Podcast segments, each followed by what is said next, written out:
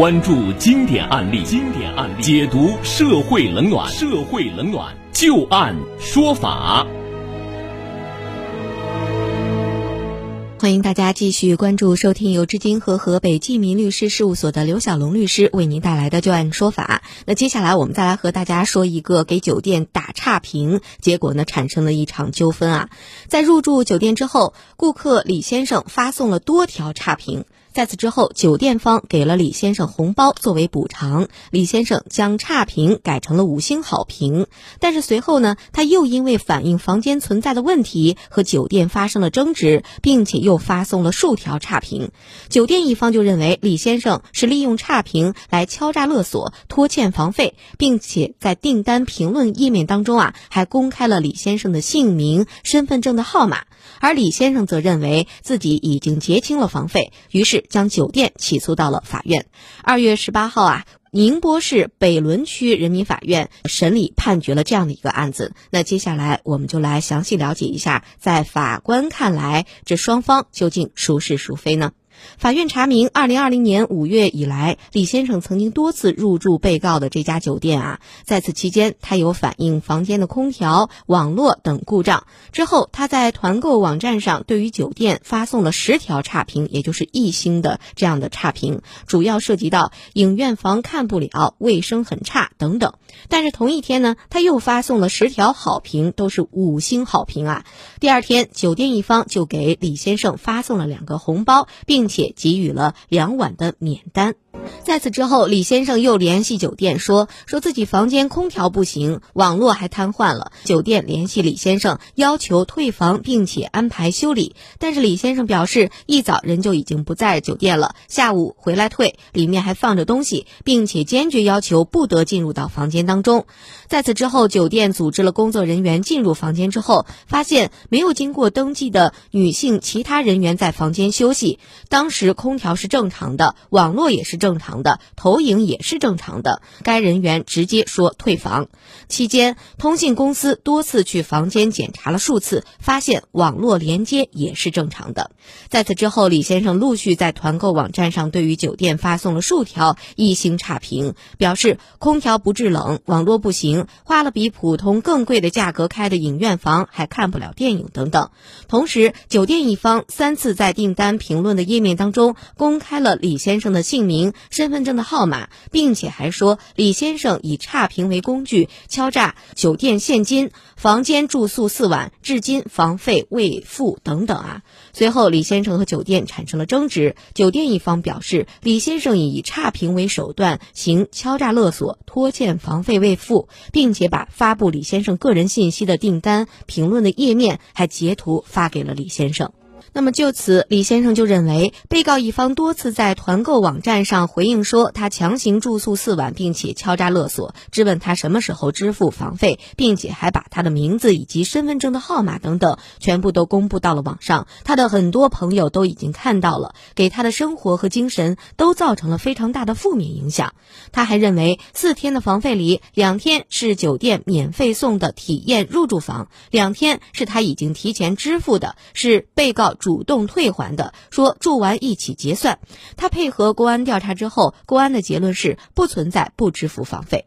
他还认为自己花了更多的钱长期入住酒店的影院房，目的就是想要一个好的环境和看电影。但是呢，被告未经许可私自进入房间，严重侵害了他的权利。在网上又以商家的身份公布了原告的身份证的号码和名字，已经违反了相关的法律规定，严重损害了自己的合法权益。于是他提起诉讼，要求酒店一方赔偿他的精神损失费一元，通过网络公开道歉。而酒店一方则认为酒店没有侵犯李先生个人隐私和名誉权，请求驳回他的诉讼请求。那么在审理过程当中，李先生的个人信息的订单评论信息已经删除，那么具体时间不明。法院认为，自然人的个人信息受到法律保护，网络用户利用网络侵害他人的，呃民事权益的，应当承担侵权的责任。而在本案当中，原被告双方针对房屋的设施是否正常运转、服务是否到位、房费是否结清等等存在着争议，但被告不应该未经许可在订单。评论下方以商家的名义公开原告的姓名、身份证的号码等涉及到隐私的信息。尽管后续被告已经删除了这些信息，但是他们已经造成了原告个人信息的泄露，侵犯了原告的隐私权。这种行为显然已经违反了法律法规的规定。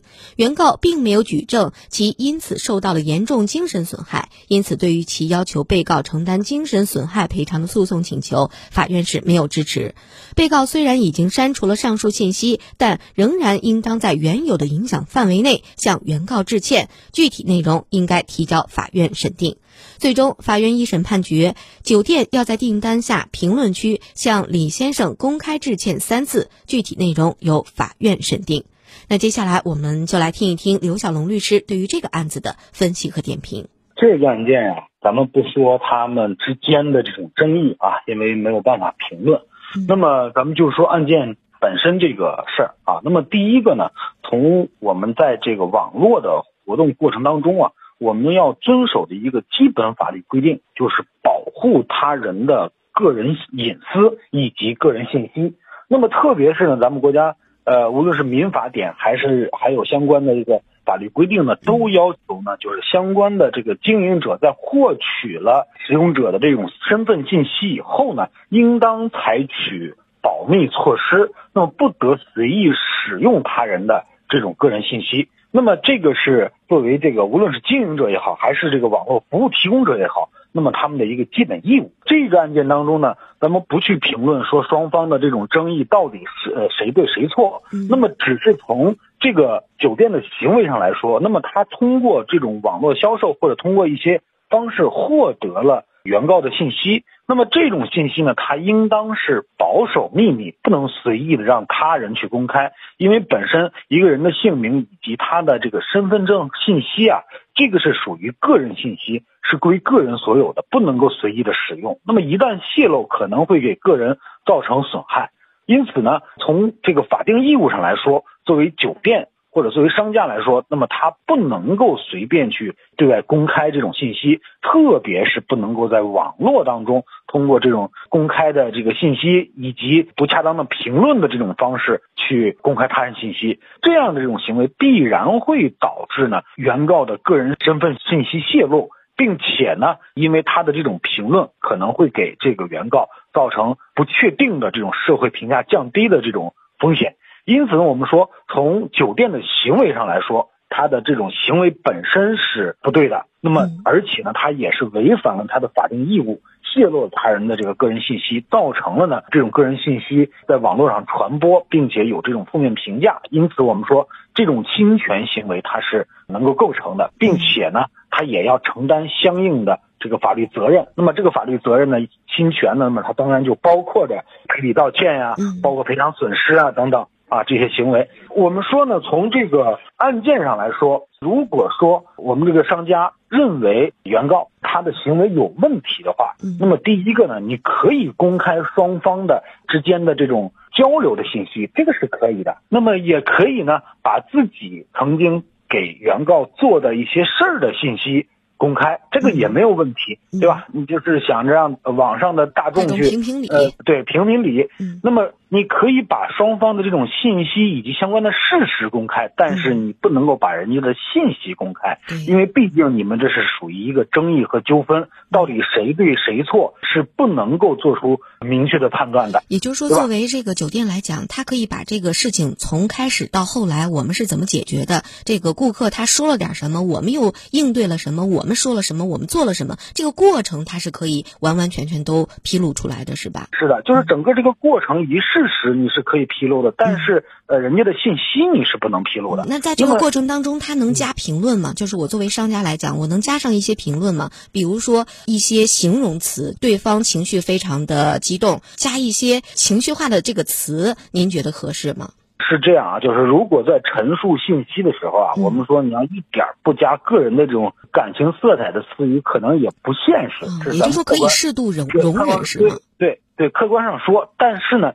你加上这些带有感情色彩的词语呢，不能够导致他人的这种社会评价降低。就说你可以用一些词语来表达。你的感情，但是你不能够让你这种感情导致别人对这个相对方的这个评价的降低，或者是贬损。特别是什么呢？就是你不能够让当事方啊或者相对方。他的这种信息和实际的人去相联系，那么这样的话呢，你必然会影响自己的呃这个相对方的一种个人声誉。哦，呃，刘律师，您看，在一些消费者和商家的一些纠纷过程当中，尤其是商家是一些知名品牌的话，那消费者在和对方沟通的过程当中，肯定他是要求一定的赔偿，但有的时候可能他要求的这个赔偿数额很高。那么在刑法当中，是不是有这个敲诈勒索罪？有的时候这个界限是。如何厘清呢？正常的这种消费者的维权和这种像这个商家他就说了，酒店他就说这个顾客你是敲诈我，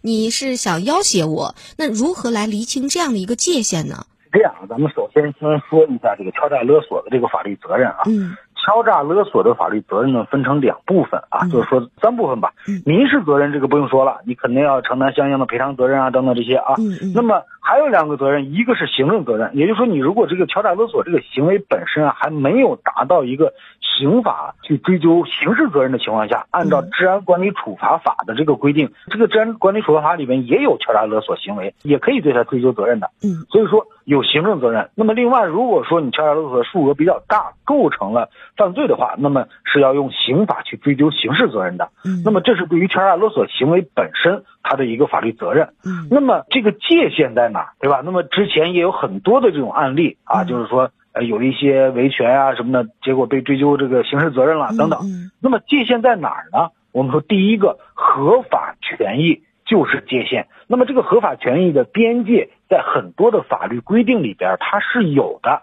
你比如说消法当中。有三倍的赔偿，对吧？那么如果是三倍的赔偿，那么你可以，这个绝对没有问题。不管它多大金额，只要是符合法律规定，这就是可以的，对吧？或者是商家呢，在他的经营过程当中，那么他有一些承诺，比如说写过假一赔十，嗯，对吧？那么你这个时候按照他的这种承诺去主张，你就不是敲诈勒索，对吧？那么如果说你主张的这种金额明显的超过了必要的这种。范围，并且呢，是以什么方式呢？是以给他人造成损害，或者是以这个他人不愿意让他人知道的这些行为啊，或者事件啊，你要是不给我这个钱，嗯，你不给我钱，我就曝光你，这个就不行了，是吗？对，以这种要挟的方式，并且呢，目的是什么呢？是为了赚取这个高额的不当利益，而非是解决。